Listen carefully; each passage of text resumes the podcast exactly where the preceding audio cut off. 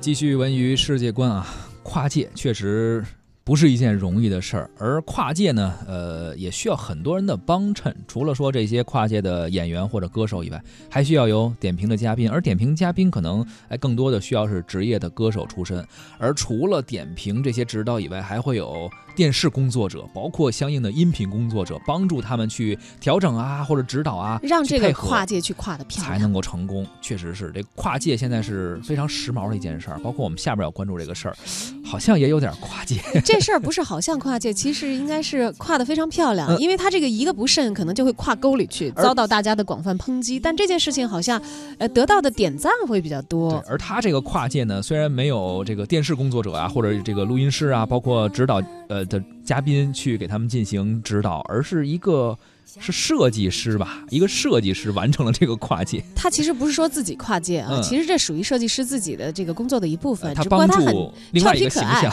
对他帮助呃大家非常喜欢的小猪佩奇嗯。打破了次元壁，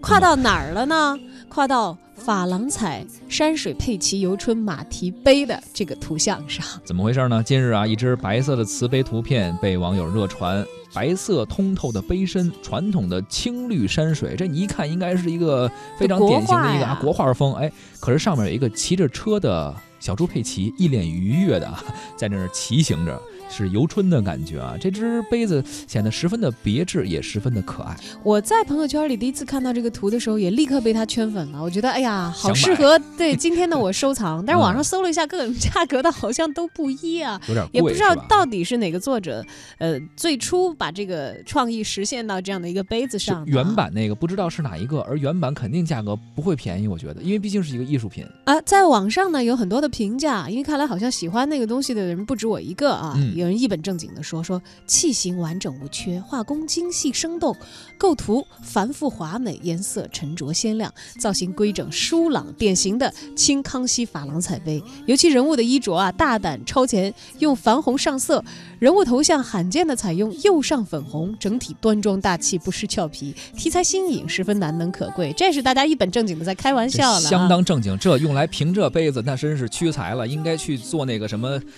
呃，那个叫什么？展览馆那个义务讲解员去，这太专业了，词儿整的都。对，还有这个文物的爱好者啊，根据传统文物的定名方式，给这一件其实是今天的文创产品起了一个非常可爱的名字——珐琅彩山水佩奇游春马蹄杯。确实，咱们之前比如去国博，我们看很多那个国宝文物啊，这种确实是愿意起这种名字，什么游春呀、什么珐琅彩之类的。听着特别像一件文物、啊，特别特别像。目前呢，不少的网店也推出了同款的瓷杯，相当于用了别人的创意吧，然后自己给整吧整吧。但是这做工确实有高有低，价格也是高低不一。而瓷杯的原创作者呢，近期也被媒体给挖了出来，是一位姓陈的先生啊。他对此呢回应说，自己的作品走红确实是让他感到有些意外的，而且他个人没有和任何的店铺展开合作。嗯，他毕业于中国美术学院，当初呢学的就是中国画的专业，此后主要从事的工作呢是国画和这个国画的创作，还有这个嗯瓷器的创作。是。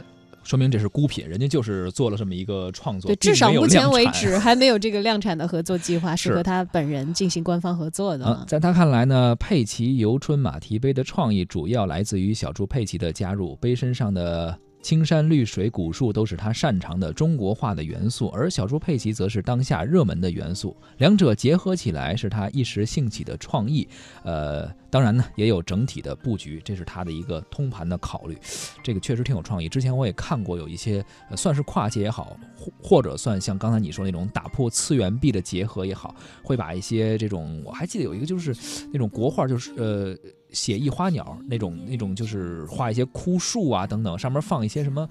我记得好像有蝙蝠侠呀，什么蜘蛛人呀，就那种结合你就觉得比较违和是吧？也有不，他但也有画的好的呃，也有画的好的，就是也是也是一个艺术家嘛，也是画家嘛，就有点类似于这种，他是把一些古代的和当代的东西相结合，把一些中国的东西和西方的东西相结合，就这样的一种跨界的组合吧。对，当然这个跨的好的，像我们讲到的珐琅彩山水佩奇、游春马蹄杯，还有小东刚才所说的艺术家的创作，还是不错的。包括网上可能卖的贵一些的，画的还行，那卖什么 一百多一个那个，感觉比例都不对，对吧？然后跨的不好的，其实可能还是在艺术本有的一些基本功方面没有做得到位。嗯，就是不是不可跨，也不是不可尝试，而是你在这个尝试的过程当中呢，有没有体现出你足够的专业的水准？